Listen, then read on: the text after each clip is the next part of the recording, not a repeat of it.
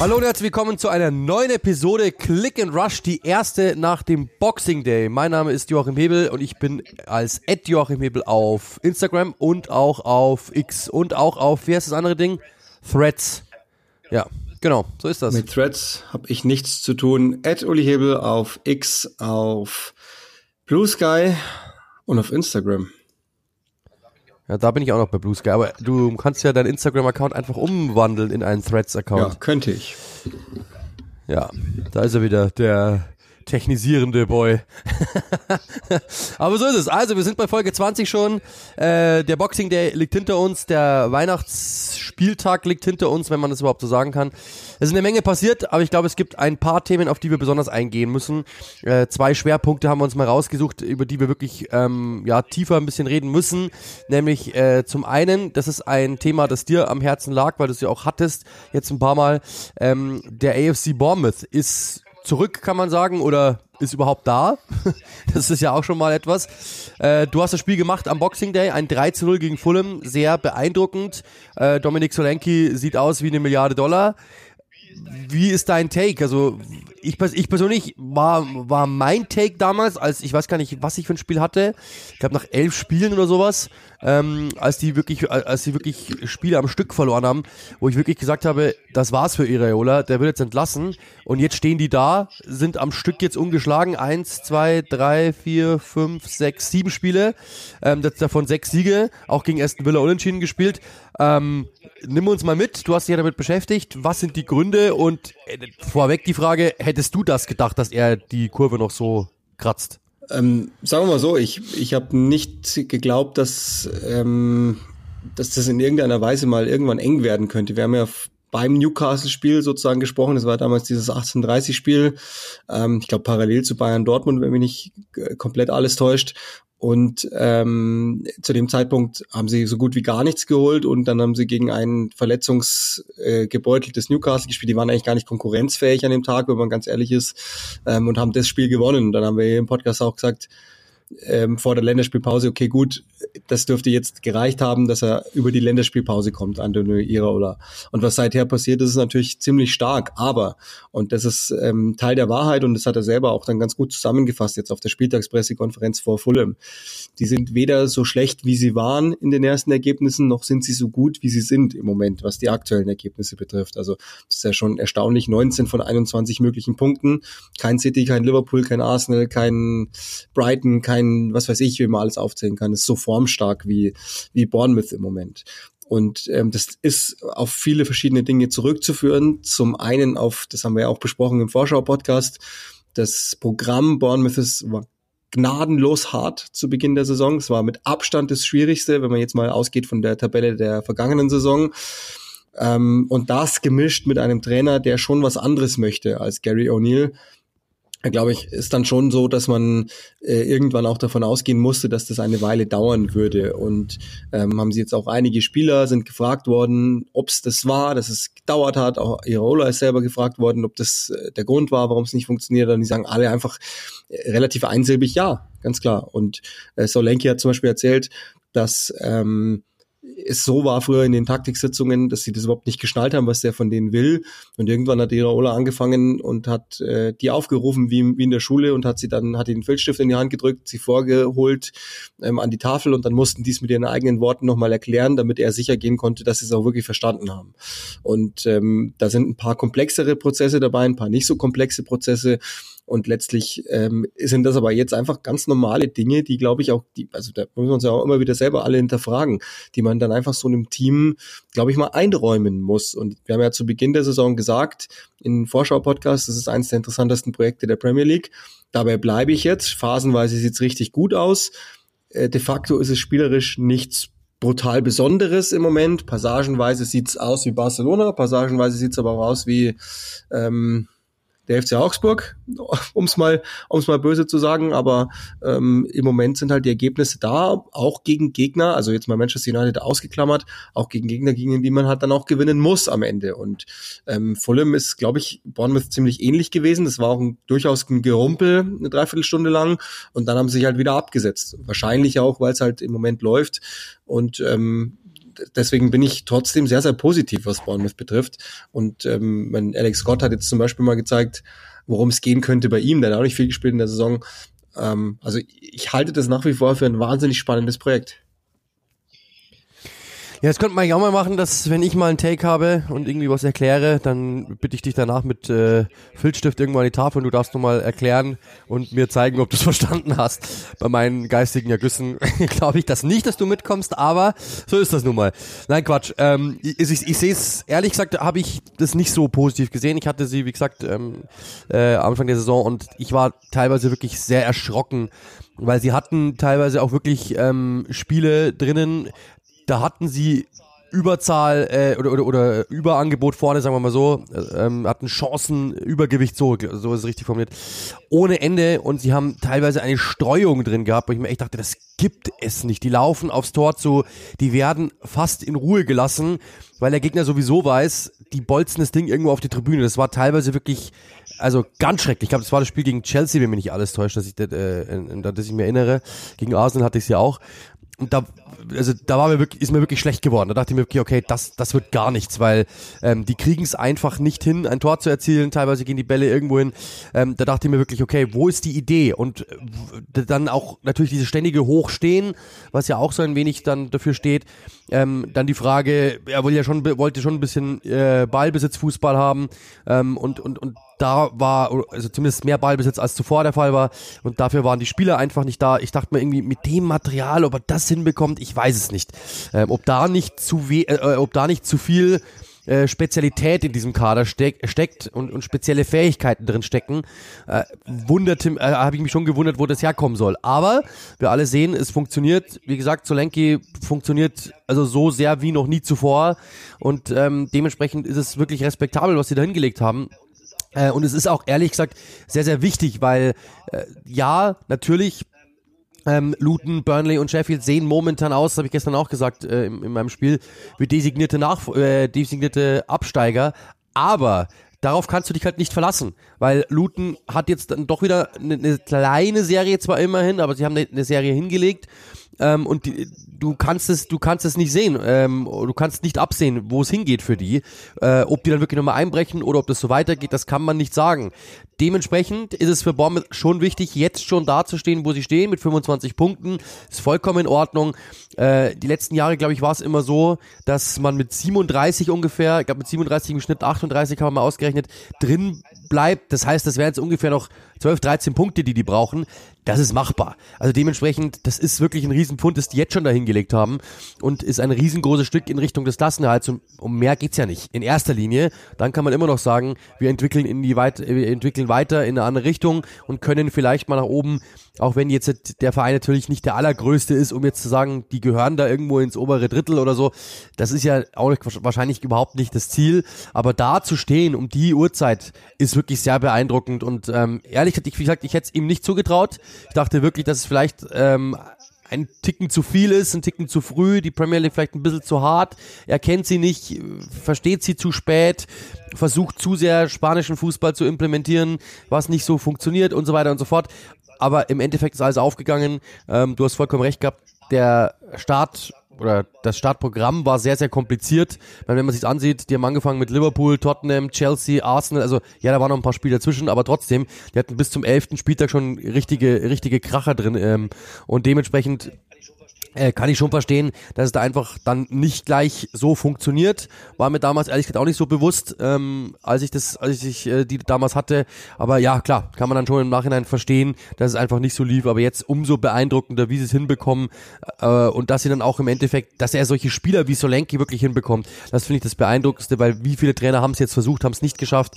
Dass es hat, theoretisch klar, dass er Ansätze gezeigt hat, klar. Aber so habe ich ihn echt noch nie gesehen und es macht wirklich Spaß. Bombers ja, natürlich, glaube ich, äh, Teil, Teil der Wahrheit auch. Also so, jetzt muss Ouattara zum Beispiel auf der linken Seite ran in der Viererkette. Also klar, die spielen dann ja letztlich auch 3-2-5, wenn sie, wenn sie nach vorne gehen, aber ähm, und dann, dann kann er natürlich durchaus helfen mit seiner Technik, äh, äh, vor allen Dingen mit seiner Athletik vor allen Dingen. Ähm, aber ich meine, das ist natürlich schon, Solenki ist ja auch so jemand, ähm, von, von dem man dachte, kriegt der das gegen den Ball vor allen Dingen hin. Also man weiß ja ein paar Dinge bei Rayo Vallecano äh, und der Zeit Iraolas, dass der in erster Linie gegen den Ball dachte und aggressiv gegen den Ball dachte.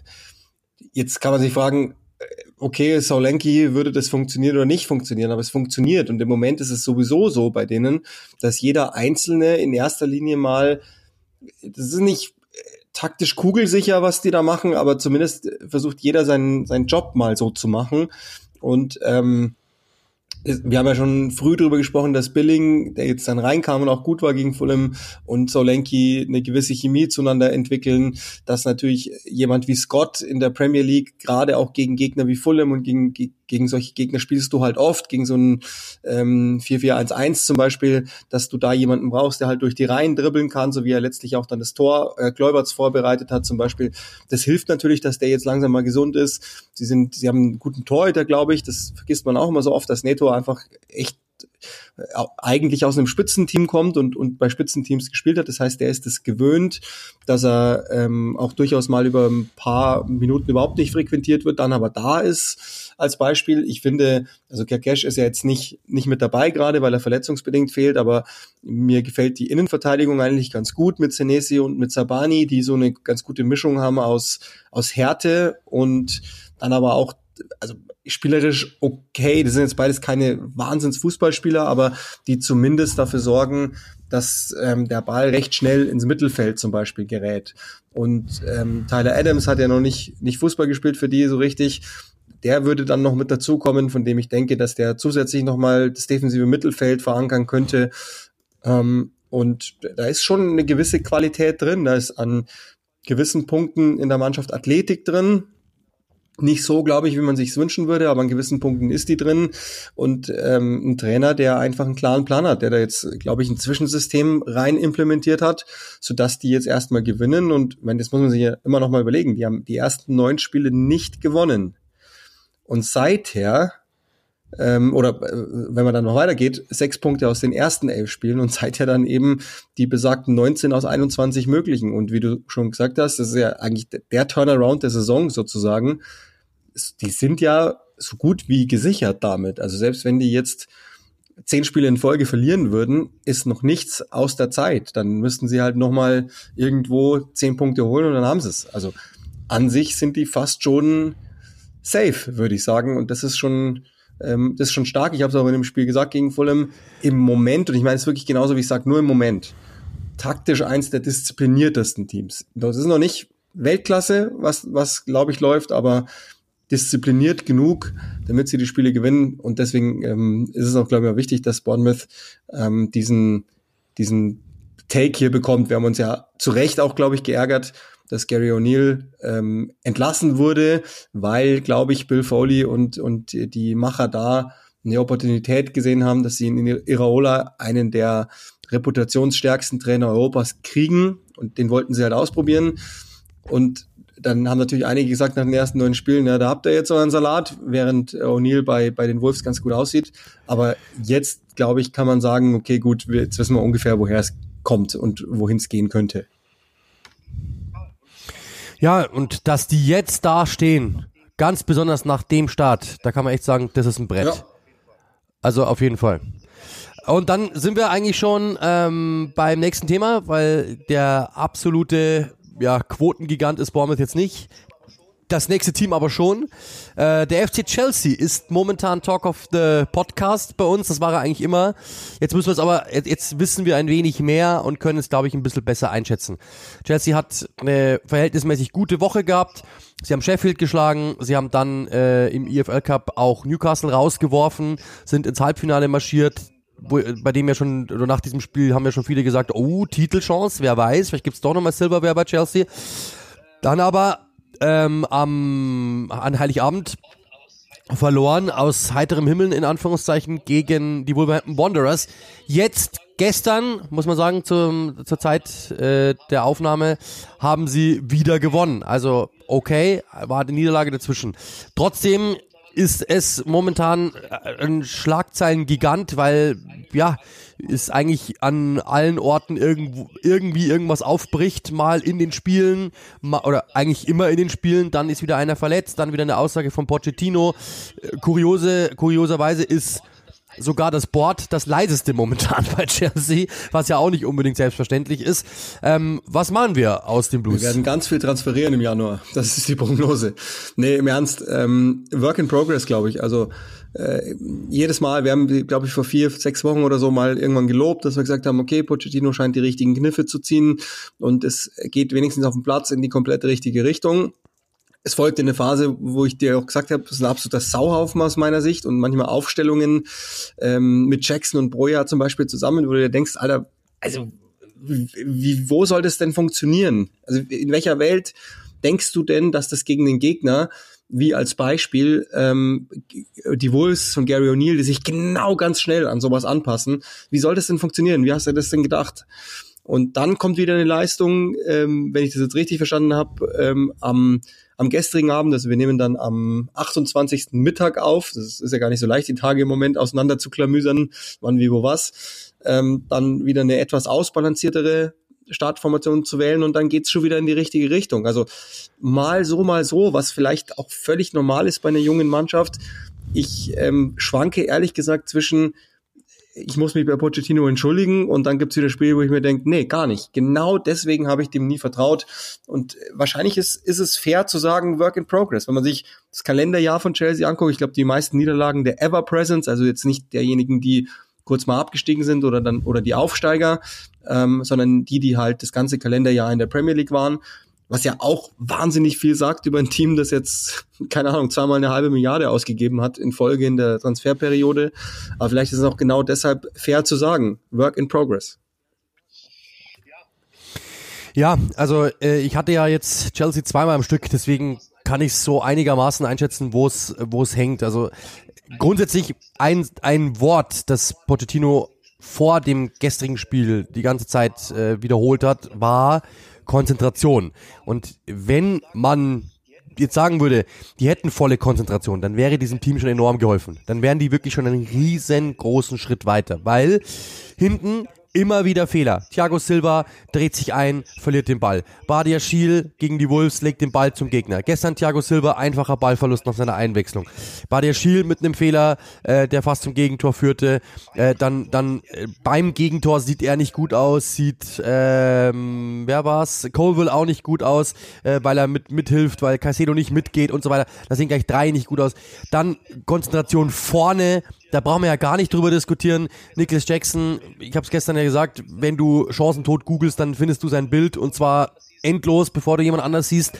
Äh, der ist ja, für den gibt's ja, das, der ist ja die personifizierte Unkonzentriertheit, wenn es überhaupt ein Wort ist und dann hast du natürlich aber noch genau solche Typen wie Sterling, die dann alleine aufs Tor zu laufen, denken, okay, heute bin ich der Held, machen den Ball nicht, was eigentlich ein sicherer Treffer ist. Und so geht's Gallagher, der dann Ball paar Mal verliert und so weiter und so fort. Ähm, das sind dann so Dinge, Mudrik ist auch immer mal wieder für sowas gut, kennen wir, wissen wir auch. Das ist das große Problem, dass diese Mannschaft glaubt oder, oder weiß, dass sie so viel Talent hat, dass sie im Endeffekt, ja, ja, das kriegen wir schon hin. Und das ist das große Problem, dass diese Matchkam diese Matchhärte noch nicht so da ist wie bei anderen Teams, die halt logischerweise schon über Jahre hinweg zusammengewachsen sind, sondern sie sind halt momentan einfach nur Summe ihrer Teile. Und die brauchen wir nicht reden, wenn die rollen, und das war gestern in der ersten halben, dreiviertel Stunde wieder zu sehen, was ein Kunku da reinbringt, ist unglaublich. Der organisiert, der ordnet, der hat dieses Talent. Plötzlich hat dann Mudrik auch wieder Bock. Plötzlich ist dann Jackson auch natürlich in guten Situationen durch die beiden und so weiter und so fort. Das hat schon wirklich Bock gemacht, muss man echt sagen. Und die, die haben ja so viel Talent. Und das Problem ist, man sieht in jedem Spiel, eine Phase, manchmal sind es 30 Minuten, manchmal sind es 60 Minuten, manchmal sind es 20 Minuten, aber du siehst eine Phase, in der man denkt, wow, so könnte das aussehen. Unglaublich. Dann vergibt aber wieder einer eine Chance, dann machen sie hinten wieder einen Fehler und dann haben sie keinen Bock mehr. Und dann brechen sie auseinander. Und das ist irgendwo das Problem, über das Pochettino irgendwie hinweg muss. Dann kommen wir zu ihm.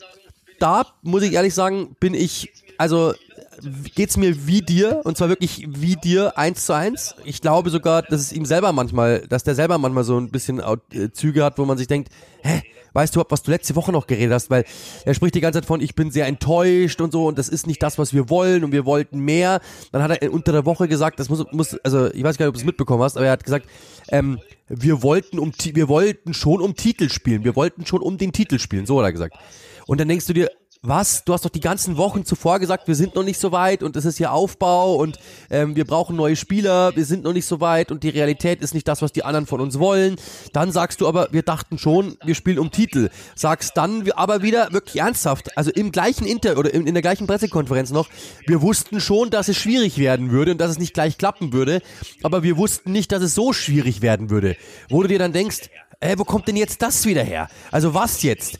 Wusstet ihr, dass es schwierig wird und dass, dass ihr erst im Aufbau seid und dann braucht das Zeit, was er ja schon hundertmal gefordert hat und dann vielleicht auch Verstärkung in der, in der, in der nächsten Instanz?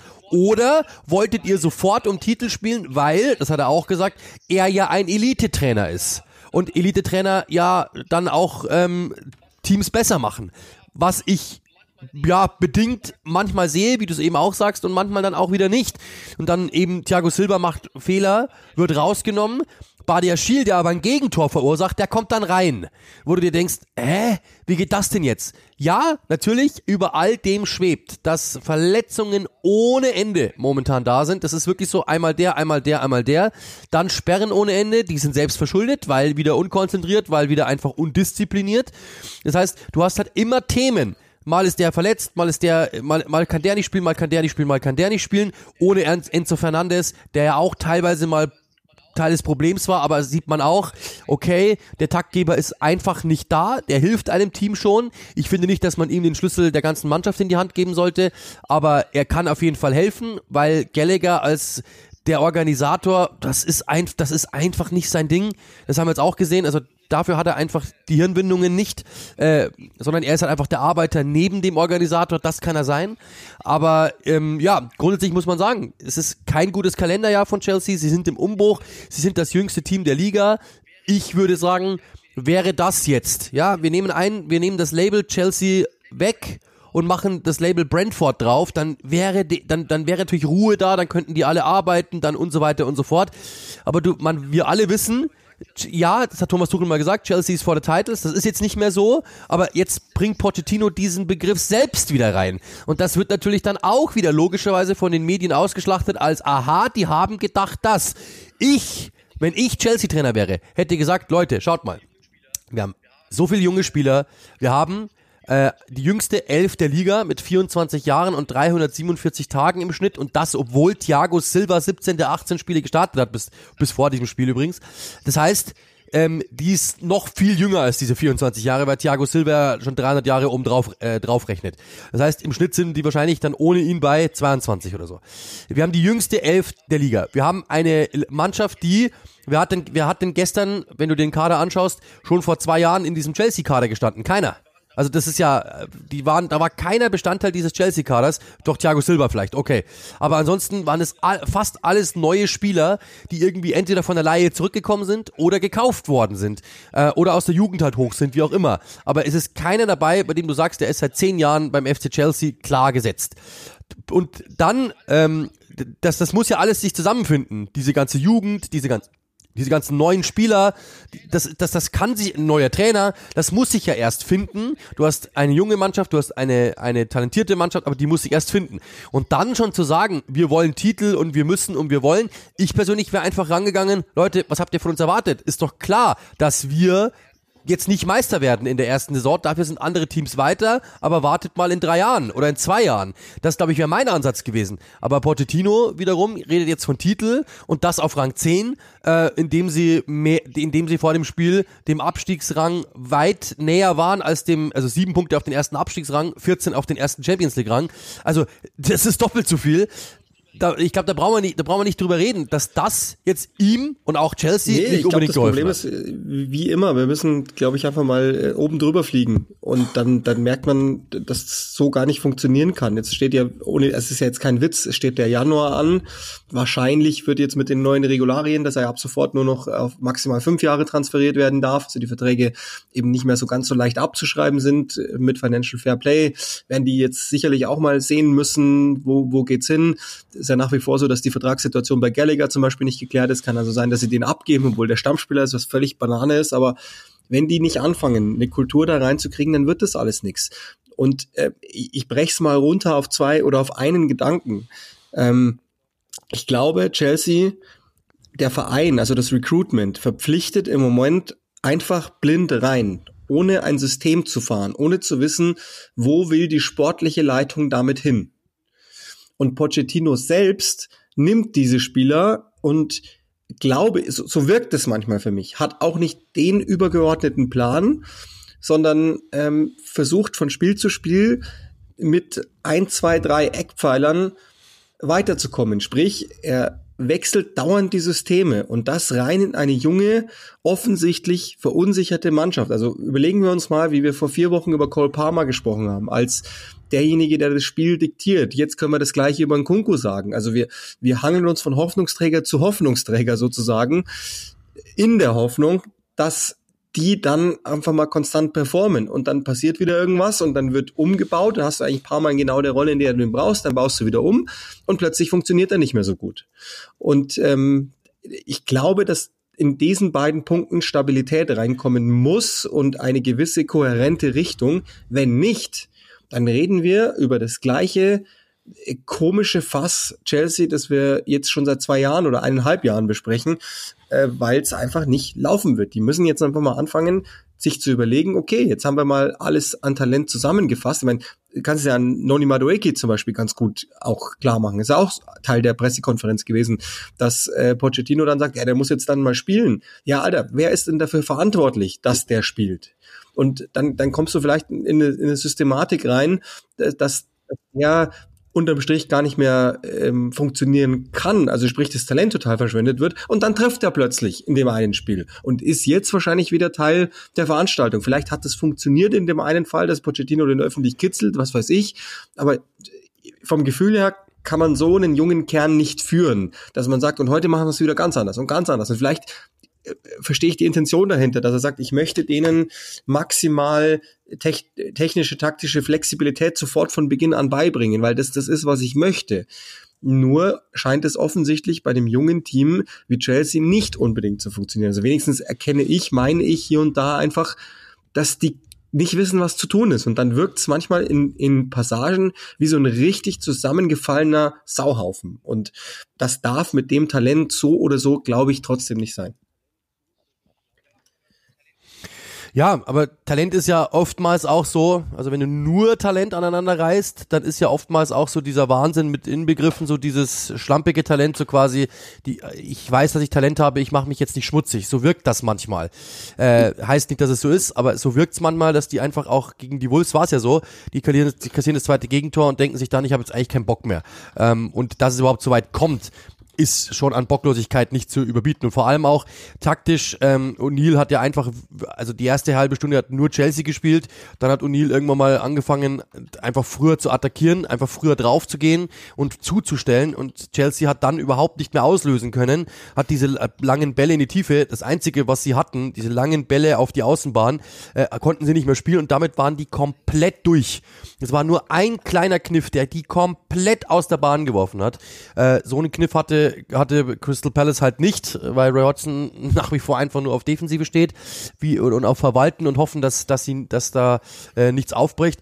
Aber im Grunde genommen muss man sagen, ähm, wenn man Chelsea sieht, diese halbe Stunde, die sie pro Spiel haben, dann denkt man sich, okay, das ist halt alles drin und das wäre möglich und das wäre euer Preis.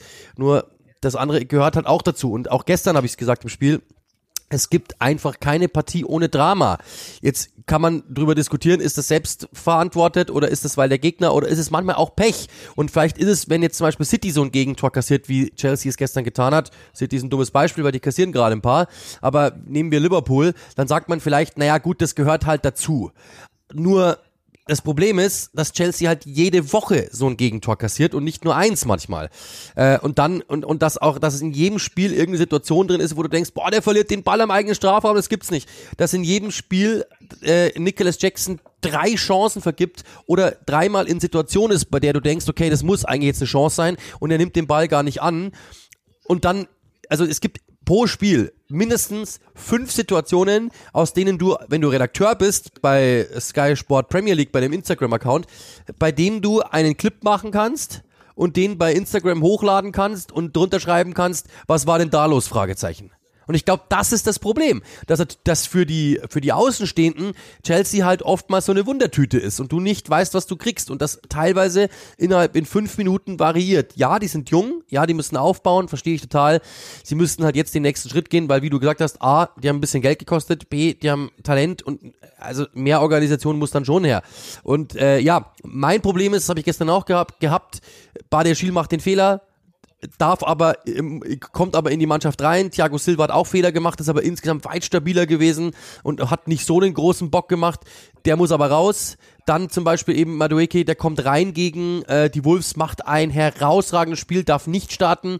Dafür spielt dann Matzen rechts vorne, wo du dir denkst, okay, das ist eigentlich ein Linksverteidiger, der spielt rechts vorne. Ja, sie haben das schon mal probiert, aber warum nicht da Madueke gleich hinstellen?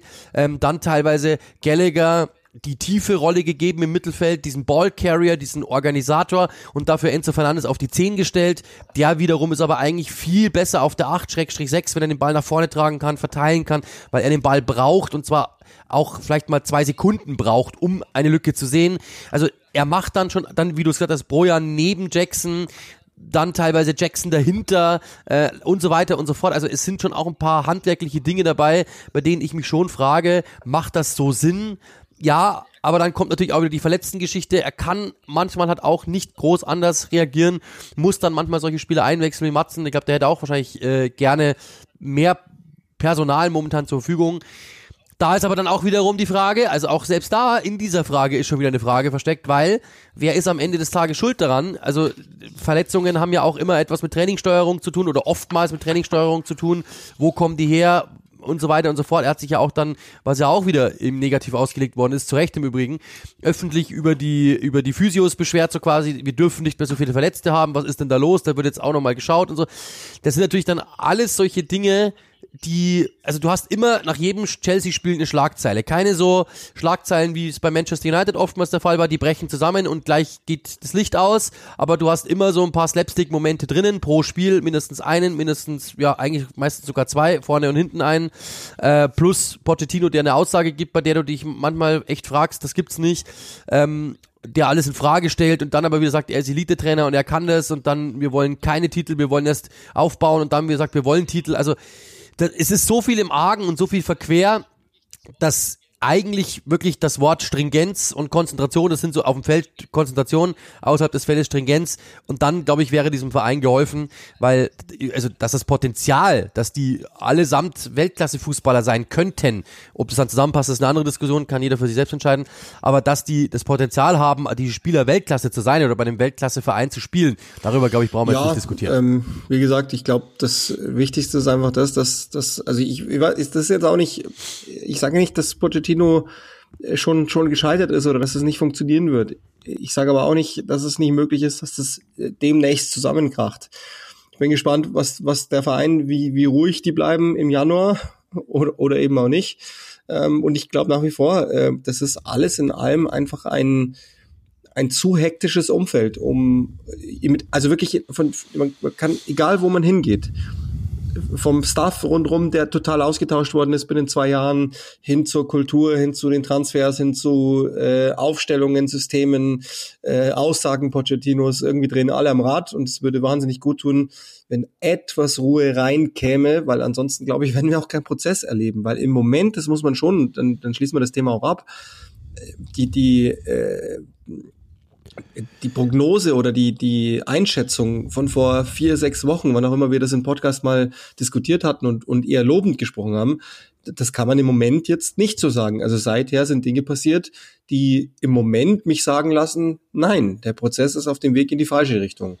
Unabhängig jetzt vom jüngsten Ergebnis. Und das ist durchaus weiterhin besorgniserregend. Ja, es ist halt nur hin, hin und her. Und äh, er hat angekündigt, er will im Winter ja, äh, Transfers haben was ja auch schon zeigt, okay, da ist dann was versäumt worden, dass obwohl man so viel Geld ausgegeben hat, sind wir gespannt, was da passiert. Jetzt gibt es ein paar Teams, die uns interessiert haben unter der Woche, ähm, die am Boxing Day interessant waren. Ähm, ich glaube, wir machen so, wahrscheinlich am besten wäre es, die, die Spiele durchzugehen, beziehungsweise anhand der Spiele äh, einfach mal aufzudröseln, was passiert ist. Also am, am Boxing Day hat Nottingham Forest gegen Newcastle gewonnen, 3 zu 1. Äh, da gibt's jetzt zwei Themen. Erstens, Newcastle weiß gar nicht, die haben eine sensationell schwache Phase gerade momentan. Ja, viele Verletzte auch wieder, aber Nottingham hat das erste Spiel unter Und Chris Wood dreimal getroffen. gewonnen. Ich glaub, der sechste Spieler ist, der am Boxing Day dreifach trifft. Ähm, gut, man kann es auch mit mit altem äh, Fußball sozusagen spielen. Murillo kriegt, glaube ich, ein paar Credits. Äh, Habe ich auch schon mal, glaube ich, hier kurz gesagt, dass ich denke, dass der ein sehr guter Transfer ist. Ähm, ja, Newcastle braucht jetzt Hilfe, einfach personell. Das ist, wenn es jetzt so eng die Spiele aufeinander hinweg folgen kommt und du kannst halt gar nichts machen, gar nicht für Regeneration sorgen, dann sind die nicht wettbewerbsfähig im Moment und dann kommt halt auch mal so eine Niederlage zustande, die eigentlich normalerweise, ehrlicherweise ist das ein Spiel, das, das grinden die einfach raus. Vier der letzten fünf Spiele haben sie verloren. Gegen Everton 0-3, 1-4 gegen Tottenham, 0-1 gegen Luton, das muss man auch mal sagen. Und dann jetzt eben 1-3 gegen Nottingham. Dazwischen war ein 3-0-Sieg gegen Fulham. Also ja, für Newcastle sieht's echt nicht gut aus. Da haben auch schon viele dann gelacht, haha, bringt's doch nicht. Aber schaut euch die Verletztenliste an. Haben wir bei Chelsea auch, deswegen das muss man da, da fairerweise dann auch reinrechnen. Aber es ist bei Newcastle, der Kader ist nochmal eins kleiner. Äh, dementsprechend muss man schon sagen, ja, es, es ist so. Trotzdem sind sie immer noch Achter. Ist jetzt auch nicht Katastrophe und sind jetzt auch nicht aus dem Leben raus. Deswegen, ja, ist okay. Aber die müssen, wie du sagst, da muss schon was passieren. Allein schon, ja, die Verletzten müssen zurückkommen. Bournemouth gegen Fulham hatten wir. Dann sind wir bei Sheffield gegen Luton. Äh, Sheffield 2 zu 3 verloren gegen Luton im Duell der ja, Abst oder der Aufsteiger, die wieder um den Abstieg spielen oder beziehungsweise um den Klassenerhalt spielen. Sheffield Tabellenletzter, neun Zähler nach 19 Spielen. Ähm, also das ist natürlich schon, schon katastrophal. Luton, das ist aber ja die gute Nachricht für alle Luton-Fans. Die sind jetzt zwei Zähler an Nottingham dran, sind äh, quasi dort unten jetzt äh, ja fast, also sind nah, sehr nah dran, über den Strich zu springen. Hätte jetzt auch keiner gedacht, ehrlich gesagt, und sind natürlich in Führung gegangen. Dann haben sie das kurzzeitig verspielt und dann aber wieder zurückgekommen in einem sehr wilden Spiel, das irgendwie ja fünf Slapsticks Slapstick-Tore hatte. Ähm, dementsprechend, ja, glaubst du, das ist ja auch eine, eine, eine Sache, man, Chris Wilder hat einen Plan äh, und da ist die große Frage, glaubst du, Ich dass sie sage, weg die sind weg, wenn sie nicht im Januar schnell äh, nachlegen. Also die brauchen irgend, irgendwo her spielerische Qualität, irgendeine, und sie brauchen mehr Torgefahr als alleine Cameron Archer, der das ist viel zu ausrechenbar. Ich glaube wirklich, die sind, die- also die haben ein Riesenproblem, wenn die nicht wenigstens zwei, drei, vier Spieler nachverpflichten, dann haben die ein Riesenproblem. Neun Punkte, kein Team, das nach 18 Spielen nur neun Punkte hatte, konnte sich am Ende noch retten. Und nur vier Teams, die als Tabellenletzter in den Boxing Day gingen, haben es am Ende noch geschafft. Das heißt, lei- rein statistisch, jetzt was habe ich denn jetzt? Rein statistisch gesehen ist es schon sehr unwahrscheinlich, dass sie sich noch retten. Und es sind ja jetzt schon, wenn man da mal drauf blickt, ähm, acht Zähler auf Nottingham Forest. Das heißt fast das doppelte Anzahl an den Punkten, die sie jetzt Ja, gesammelt ja, haben. du siehst ja Also insbesondere glaube auch, in diesem Duell, finde ich ganz gut. Das sind, das sind die zwei schwächsten Kader, die es gibt. Aber Luton hat halt zwei, drei, vier Outlets drin und man sagt, ja, ich glaube, über die kann was gehen. Und das Team ist total lebendig. Also die, das sage ich ja immer wieder, ich glaube, in der aktuellen Premier League ist es nicht unwichtig, in, gewiss, in gewissen Phasen des Spiels aggressiv sein zu können, pressen zu können. Sheffield hat nichts davon, gar nichts davon, weil sie null Intensität haben und Luton tut das wenigstens in einzelnen Spielen sehr gut, gewinnen dann auswärts bei Sheffield und dann siehst du schon, okay, die haben aus meiner Sicht den, die, die halbe Runde Vorsprung im Moment. Und selbst die werden weiterhin ein großes Problem. Das ist natürlich auch blöd für die, dass da Nottingham ausgerechnet gewinnt, auch am selben Spieltag. Sonst würde das alles sehr viel freundlicher aussehen. Ähm, aber also ich finde, an denen sieht man sehr, sehr gut, nee, so, so wird es nicht laufen. Und Respekt, Luton, also wenn wir wirklich nur von der Fallhöhe herkommen, dann wäre das vielleicht wirklich der kleinste Verein, der schwächste Kader der Liga und so weiter und so fort. Trotzdem, wie du es eben sagst, Townsend ist mehr als okay, äh, zeigt, dass er immer noch die Qualität hat, zwei, drei Aktionen pro Spiel zu haben. Äh, Ross Barkley ist in guter Verfassung. Deswegen, ja, es funktioniert dann einfach. Du kannst auch von der Bank ein paar Typen bringen, die, die was zeigen. Du hast jemanden, der kreativ ist, Giles jemanden, der kreativ ist. Ist okay. Ist jetzt nicht der Wahnsinn, aber wir haben auch, also keiner hat er erwartet, dass Luton irgendwie Überlebenschancen hat, haben sie aber. Und das ist allein deswegen schon respektabel, äh, dass die überhaupt da stehen. Dann haben wir das nächste Spiel. wir bleiben da unten drin. Burnley 0 zu 2 gegen Liverpool verloren. Ähm, Burnley, ja, die haben gleich das erste Gegentor kassiert, ziemlich schnell. Dann nur noch Liverpool gespielt, das zweite Tor nicht erzielt, das zweite Tor nicht erzielt, das zweite Tor nicht erzielt, äh, ja, jahrelang gefühlt. Dann nur mit 1-0 in die Pause gegangen. Dann kam Burnley plötzlich aus dem irgendwoher, hat ein paar Chancen, nutzen die aber nicht und Liverpool macht in der 90. dann das, das 2 zu 0 und macht es zu. Also im Endeffekt hat sich Liverpool mehr ärgern lassen, als man denkt. Aber auch da die Frage an dich, äh, was, was lässt dich da noch hoffen, dass sich bei Burnley ähm, nochmal dreht? Company und vielleicht die Rückbesinnung auf das, was sie einst stark gemacht hat. Ähm, ich ist ja keine, also man ist ja klar, wenn man auf den Tabellenplatz blickt, aber ich glaube, das ist unter all den Teams, die da unten stehen, grundsätzlich das Team, das athletisch und technisch am meisten zu bieten hätte. Und ich habe das ja schon mal vor ein paar Wochen hier gesagt, ich bin echt enttäuscht, wie sie es spielen im Moment. Äh, also was ist das eine, aber vor allen Dingen, wie sie zum was kommen. Da bin ich maximal enttäuscht drüber. Und jetzt, okay, klar, Liverpool geschenkt. Also gegen die äh, verlieren ganz andere Teams und hätten vielleicht auch tatsächlich andere Teams verlieren müssen. Nur ähm, also sehr, sehr enttäuschend, muss ich sagen. Ja, es geht mir genauso. Es ist im Endeffekt ähm, aktuell der Tiger da unten drin, den ich am liebsten streicheln würde, bei dem man äh, sich denkt, ach, die tun mir irgendwie leid und äh, irgendwie ist es doch ganz nett und die meinen es doch gut. Aber ich traue mich halt auch nur, sie zu streicheln, weil sie keine Zähne haben momentan. Also äh, das ist, es ist einfach nichts. Ernsthaft, also ich mag Vincent Kompanie und ich mag auch, was er macht und ich verstehe auch, dass, dass alle sagen, das ist der Aufstiegstrainer und der will was ganz anders machen und so weiter und so fort. Aber äh, im Endeffekt sind es halt sehr, sehr, sehr, sehr viele technische Spieler. Problem ist, der Gegner in der Premier League hat halt schon ein paar Jahre mehr Substanz gesammelt und hat ein paar Spieler, die einfach meist schon noch mehr Niveau haben als Burnley. Es ist da kaum einer drin, der mir wirklich jetzt das Gefühl gibt, den würde ich gerne haben der einzige vielleicht ist momentan Odo Bär, wenn du sagst irgendwie du bist Aston Villa oder du bist Newcastle, sich den als Ergänzungsspieler hinzuzufügen. Gerne.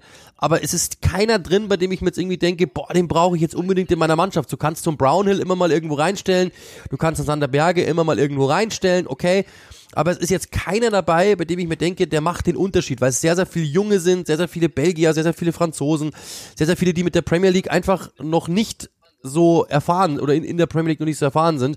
Dann dieser Ansatz, der am Anfang sehr offensiv war gegen Manchester City. Ich hatte das erste Spieljahr, die haben schon mitgehalten, aber halt null Effizienz.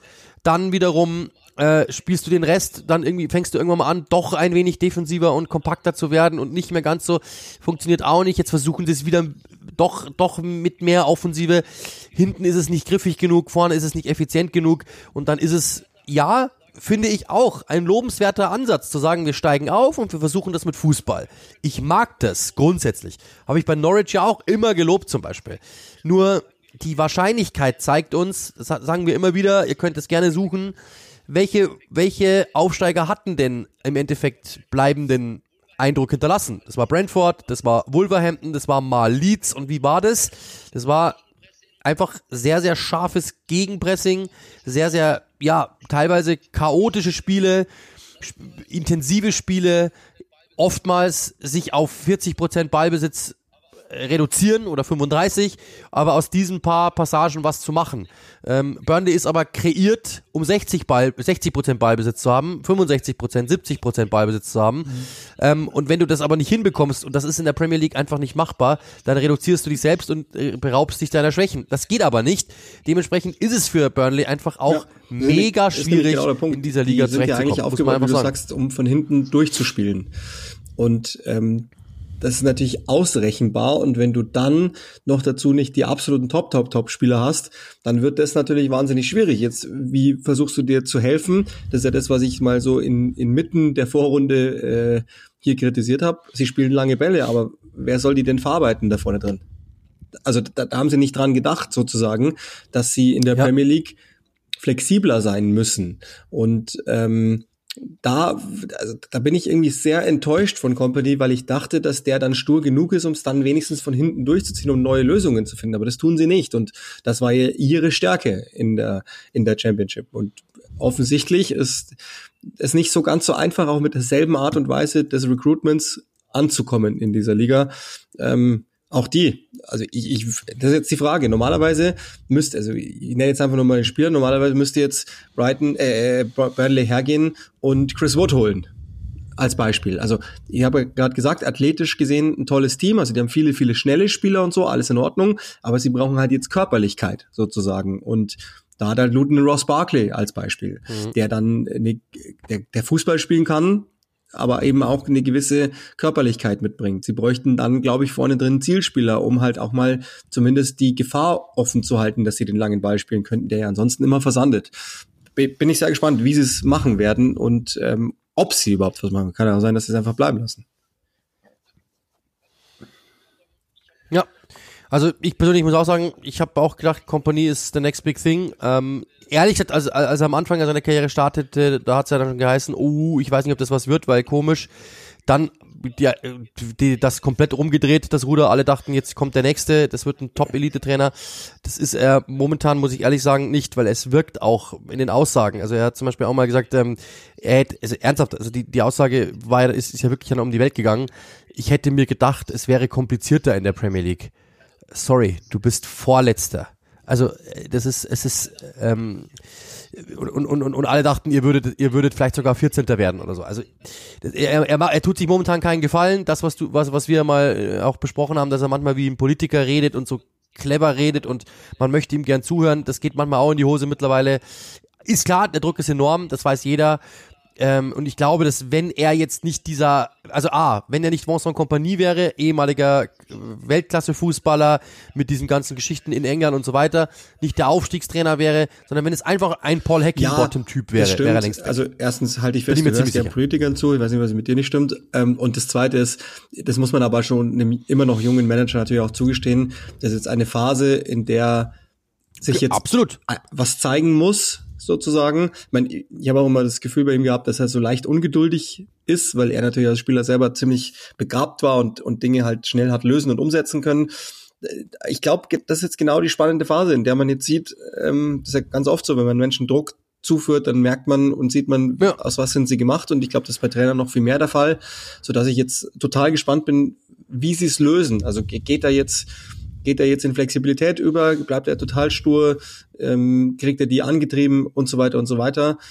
Fakt ist, wenn man sieht, was die anderen über ihm im Moment machen, dann ist nicht mehr so viel Raum jetzt, um noch groß zu experimentieren. Es ist jetzt an der Zeit zu punkten. Ja, ein großartiger Spieler mit einer Ord mit einem ordentlichen Start in die Karriere, mit ähm, ja in die Trainerkarriere, mit auch ersten guten Anzeichen, mit ersten Erfolgen und äh, dann nach der ersten Schwierigkeit oder nach der ersten schwierigen Phase entscheidet sich. Genauso ist es. Ganz ehrlich, das haben wir über Frank Lampard auch mal gesagt, um diese Pointe auch mal zu bringen. Oh, ist, Vielleicht ist, ist er the next Frank Lampard. Wer so weiß das schon. Ja, ich weiß, ich, ich, ich wollte nur, ja, gut, aber ich, das ich wollte nur also, die Pointe unbedingt setzen. Ich meine, das, das ist, äh, das grenzt an Beleidigung. Ja. Findest du, es war, es war geschmacklos? Die, es war geschmacklos. Manchester United 3 zu 2 gewonnen gegen Aston Villa und niemand hätte es gedacht. Villa führt 2 zu 0 äh, im Old Trafford und alle denken sich, typisches Villa-Spiel, typisch Manchester United, das geht nicht und dann kommen die zurück. Äh, Trainer spielt 3 zu 2, Heulund mit dem ersten äh, Premier League-Tor. Äh, also irre und ich sag's dir ganz ehrlich, ich saß da schon in der Kommentatorenbox. Ähm, ich hätte das also ich hätte, nein, das war das Spiel danach, glaube ich, oder? Ja, das war das, Spiel, das späte Spiel. Ja, genau. Da bin ich gerade nach Hause, sowas. Äh, ich hätte das niemals gedacht, dass die das Spiel drehen. Nie ich, wie ich es immer sage, Aston Villa, und jetzt bringe ich mal die Pointe einfach nur, um es zuzuspitzen und hoffentlich einen Schmunzler in Zuhörern und Zuhörerinnen zu provozieren. Aston Villa tut sich am schwersten gegen die Teams, die kein Fußball spielen. und genau so ist es. Ähm, nebenbei hat United dann mal wieder gezeigt, dass, dass sie tatsächlich okay sind im Umschaltverhalten. Nicht mehr, nicht weniger. Sie sind dran. glaube, das ist das Positivste, was man sagen kann, mit einer Tordifferenz von minus vier. Das macht mich total fertig. Aber anyway, Spiel gewonnen gegen Aston Villa und damit kann man dann, glaube ich, oder muss man einfach gut leben können im Moment. Ja, und sie sind Sechster, also ehrlich gesagt, ja, es ist, es ist vielleicht sogar wieder in Schlagdistanz. Also und Aston Villa, das zeigt auch, dass da oben momentan alle Probleme haben. Es gibt keinen, der wirklich einfach durchmarschiert. Liverpool ist Tabellenerster, äh, aber auch die, da haben wir auch immer gesagt, also im Schnitt kassieren sie trotzdem ein Gegentor ungefähr. Also sie haben trotzdem immer Probleme, geraten viel zu oft in Rückstand. Jetzt haben sie 2-0 gewonnen. Also das da oben ist noch lange nicht vorbei. Da sind äh, vier Teams auf Augenhöhe, eigentlich sogar fünf mit Tottenham und United dahinter. Also Respekt, es macht einfach richtig Bock, diese Premier League-Saison, weil jetzt kein Team sich wirklich als der eine herausstellt. Ähm, Brentford gegen Wolverhampton. Habe gestern mit äh, dem Kollegen Timo Schäfers noch kurz sprechen können, der das Spiel kommentiert hat. Ähm, äh, Collins mit, äh, mit ich glaube, drei Fehlern die er seinem Ex-Verein irgendwie zuschusterte. Äh, die haben 4-1 gewonnen. Gary O'Neill und, äh, und, und, und seine Mannen haben 4-1 gewonnen. Leminar, äh, Wang zweimal und Bellegat, der wieder zurück ist nach Verletzung. Also auch da, beim ich muss echt sagen, ich finde die, das ist, das ist nicht mehr der Verein, die sie mal waren, also die, die, wo, bei dem auch alle dachten, das ist der nächste Großclub und die werden da oben reinbrechen, das sind sie mit Sicherheit nicht mehr das ist jetzt anders, das ist viel und jetzt glaube ich kommt das Wort, das am besten beschreibt, pragmatischer einfach. Trotzdem machen sie super Spaß, sie haben, sie nehmen sich, sie, sie versuchen sich an jedem Spiel einfach irgendwie in die Vorstellung reinzusneaken, haben nie ein Ticket und trotzdem sehen sie den Film. Es ist wirklich Wahnsinn. Jetzt haben sie 4-1 gewonnen gegen Brentford. Ja, Brentford natürlich mit katastrophalen Fehlern. Das sind, die haben auch Verletzte ohne Ende trotzdem respektabel, wie die Wolves momentan zu ihren Punkten kommen. Die gewinnen am Weihnachtstag äh, 2-1 gegen Chelsea, die gewinnen jetzt hier 4-1 gegen Brentford, klasse Woche, Woche für die Wolves. O'Neill findet immer einen Kniff. Das ist einfach wirklich nur anpassen und einen Kniff finden, wie, der Geg wie man den Gegner nerven kann. Mehr ist es nicht, aber es ist super einfach und super effektiv. Und ehrlich gesagt, ähm, also das ist jetzt nicht mein, mein äh, ich sage jetzt mal, spielerischer Darling to watch, wo ich mir jetzt irgendwie denke, oh, ich freue mich auf ein Wolverhampton Wanderer Spiel, weil das ist so schön anzusehen. Aber du hast, du weißt, es wird auf jeden Fall nicht langweilig, ja, weil die die Intensität hochhalten werden. Das weißt du. Fair enough. Äh, die, die Probleme, die ich mal prognostiziert habe zu Beginn der Saison, die hatte ich immer gesehen und weil sie nicht eintreffen, ist Gary O'Neill für mich ein Kandidat äh, bis dato, wenn wir einen Strich ziehen würden, Manager of the Year ist natürlich schwierig, irgendwas gegen Emery zu finden. Ähm, ich glaube auch, dass man Ensch Postecoglou nennen kann, Sean Deich muss man nennen, aber äh, dann wird's schon enger im, im Rob Edwards würde ich auch irgendwie noch mitnehmen. Das sind die fünf, die ich im Moment ähm, unter Verdacht hätte. Ja, und wenn du jetzt vergleichst mit dem, was wir gerade über, äh, was, was wir gerade über Burnley gesagt haben, dass da der Plan B und dieses Reagieren und den Gegner lesen nicht so stattfindet, sondern irgendwie wurschtelt man so dahin, umso respektabler für Wolverhampton, dass sie es einfach hinbekommen. Ja, das ist mehr Qualität im Kader, aber auch da funktionieren ja aktuell die Spieler, die eigentlich billig eingekauft worden sind. Leminar 10 Millionen gekostet, ist es okay, aber der, der spielt momentan herausragend. Äh, Craig Dawson, da dachte eigentlich jeder, Hö, der ist, der ist super wichtig gewesen für diese Mannschaft. Bellegarde kannte kaum einer, der macht richtig Bock. Wang, da dachten alle schon, das ist der, na, nach den ersten fünf Spielen hat der, glaube ich, vier Tore gemacht oder so, aus den ersten vier Schüssen oder so. Da war er herausragend. Danach kam gar nichts mehr. Der ist momentan einer der besten Stürmer der Liga, einer der besten Konterstürmer der Liga. Du hast mit Kunja wahrscheinlich den besten Konterspieler Spieler der Liga. Also es macht einfach richtig Bock, denen zuzusehen, ähm, auf ihre Art und Weise. Es ist jetzt kein Fußballfest, aber du kriegst immer Vollgas und das macht einfach Bock. Chelsea gegen Crystal Palace hatten wir, aber wir hatten halt Palace noch nicht. Über die müssen wir noch kurz reden. Du hast, glaube ich, in deinem Podcast das vor ein paar Wochen schon mal angedeutet. Äh, ähm, und ich habe es gestern im Spiel nochmal äh, bekräftigt. Das könnte echt eng werden für ähm, für Roy Hodgson. Ein Sieg aus den letzten zwölf Spielen. Dazu einfach nur rein reagieren, hinten reinstellen und warten, was passiert. Zwei, drei Bälle nach vorne, die kommen aber nicht. Äh, du hast mit, mit Otson Edouard fehlt der beste Stürmer, auch wenn er jetzt auch nicht Wahnsinn ist. Mateta macht's ja momentan ganz gut. Äh, Esse und Ulisse, ja, okay, äh, Uli ist ja gestern wieder getroffen. Das ist einfach der, das sind die einzigen beiden Lichtblicke, wobei Eze ja auch nicht wirklich der allereffizienteste ist. Ist einfach ein geiler Spieler, aber der braucht schon auch Hilfe und der, der, also er ist nicht derjenige, der, der dich da oben rein, reinführt oder so, sondern ist halt ein, ein schöner, schön anzusehender Spieler, aber der Ulisse, glaube ich, ist da mit Sicherheit der Mann, der mehr reißen kann. Nur du hast es gestern ganz gut zusammengefasst, als du mich gebrieft hast für das Spiel.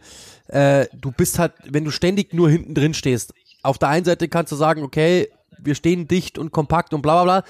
Auf der anderen Seite hast du halt null Entlastung und wirst ständig halt einfach, wird auf dich zugelaufen und irgendwann rutscht halt mal einer durch. Und das ist Chelsea gestern auch gelungen. Chelsea war das mit Abstand bessere Team, auch wenn Palace ja zwei Aktionen irgendwie ganz gut hingekriegt hat, aber das war es im Endeffekt. Und ich muss ehrlich sagen, das, was Roy Hodgson halt liefert von Spiel zu Spiel, er hat jetzt einfach zwei, drei Spieler, Spieler, ja, die das kaschieren, dass ja. es eigentlich stocklangweilig ist bei Crystal Palace. Wieder. Und das ist halt das große Problem, dass es im Endeffekt einfach so super bieder daherkommt. Ja, du hast gegen City Glück gehabt, du hast ein 2-2 rausgeholt, weil City es zugelassen hat. Grundsätzlich ist es mir einfach viel zu wenig und die Idee ist komplett updated. Also keiner, glaube ich, in der Premier League, der gegen die antritt, denkt sich, boah, das wird taktisch jetzt echt eine Meisterleistung äh, brauchen, um die zu knacken, sondern jeder weiß eigentlich, hoffentlich kommen wir durch und dann reicht es schon, weil die werden wahrscheinlich nicht so viel machen. Und das war gestern ja auch wieder der Fall. Olise macht den einen halt klasse, weil Chelsea mal pennt. Aber wenn, wie gesagt, wenn Chelsea ein Stück konzentrierter wäre, wäre auch das nicht geschehen und dann wäre das ein Start-Zielsieg gewesen von Chelsea. So muss ich echt sagen. Also ich persönlich muss echt sagen, ich, ich verstehe nicht, also dieser Club, das, dieser Club wollte mal langfristig oben rein äh, und jetzt sind die irgendwo da wieder im unteren Mittelfeld und auch das steht wirklich von Jahr zu Jahr in jeder in jedem Saisonvorschausheft drinnen.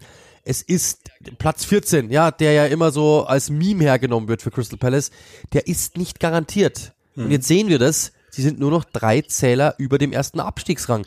Du kannst nicht davon ausgehen, dass du automatisch irgendwie die Klassenerhalt ermauerst. Das ist das, das, das Tom Lockyer-Spiel quasi, als der zusammenbrach gegen Bournemouth. Würden die gewinnen, sind sie punktgleich mit Palace und dann haben sie sogar nur noch den einen ähm, Vorsprung. Das ist das dreckige Geheimnis. Also kein Progress, eher Regress bei denen. Die brauchen Hilfe. Ich meine, die, die Transferpolitik ist, ist bodenlos, wenn man ehrlich ist. Sahar mit Franza zu ersetzen und einem verletzten Torwart schwierig. Ich glaube auch, dass sie im Sturm was bräuchten. Sie brauchen, wenn sie das System weiterhin so spielen wollen, bräuchten sie entweder einen gesunden Essay und einen gesunden Ulisse und zwar dauerhaft oder aber einfach mehr Hilfe im Umschalten, weil dann würde das schon funktionieren, glaube ich.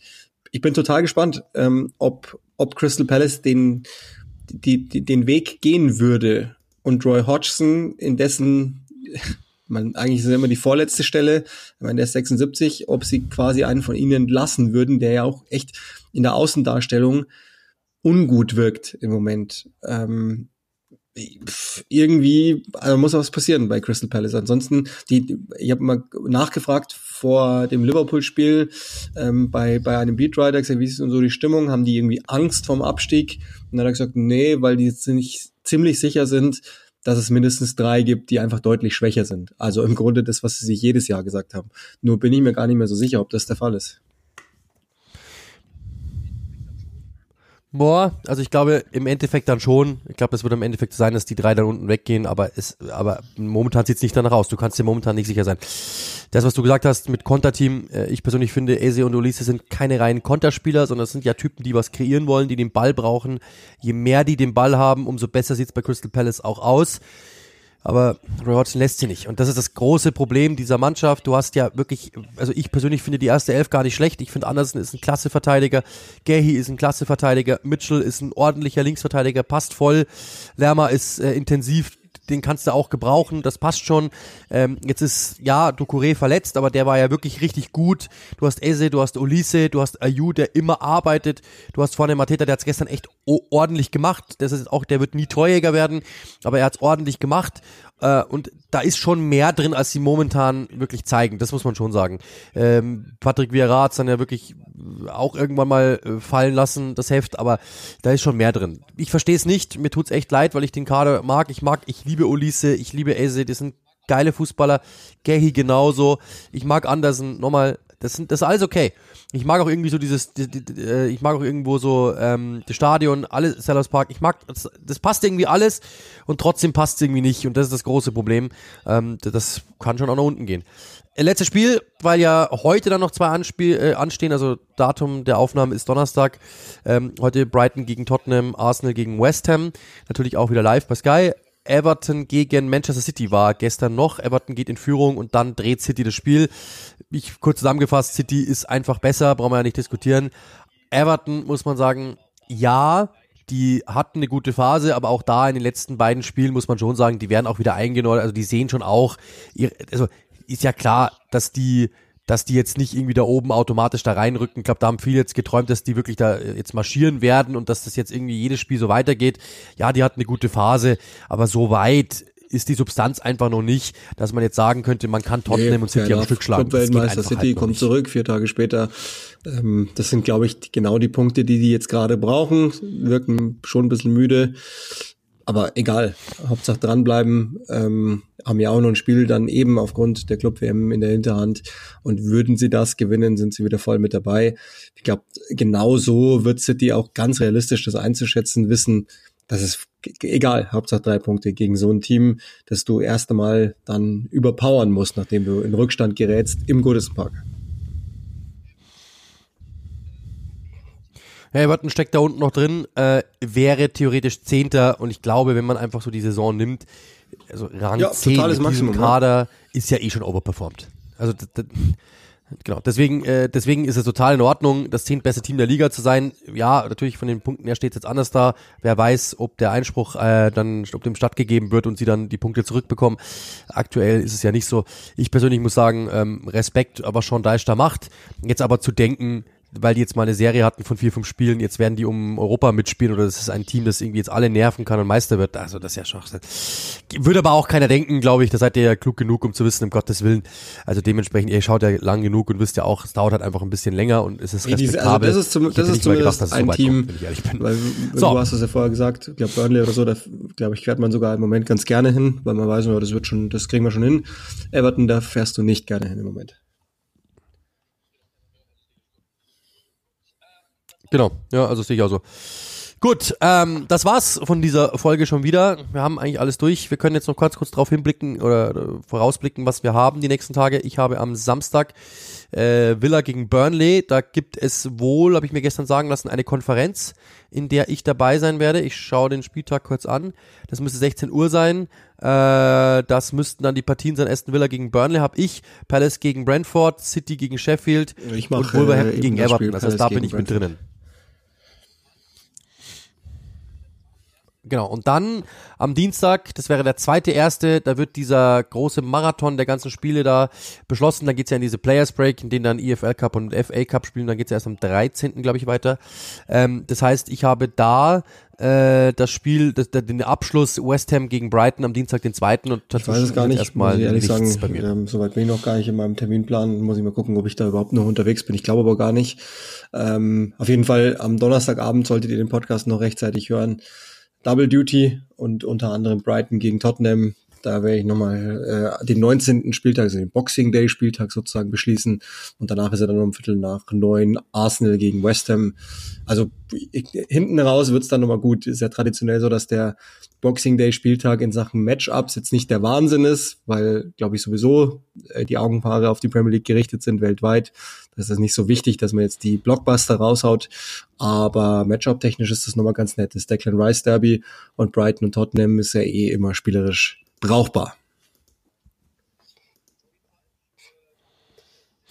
Ja, auf jeden Fall. Äh, taktischer Natur, sehr, sehr interessant. Dann war's das von uns. Wir wünschen euch natürlich, weil wir werden uns wahrscheinlich jetzt nie mehr hören, äh, einen guten Rutsch ins neue Jahr.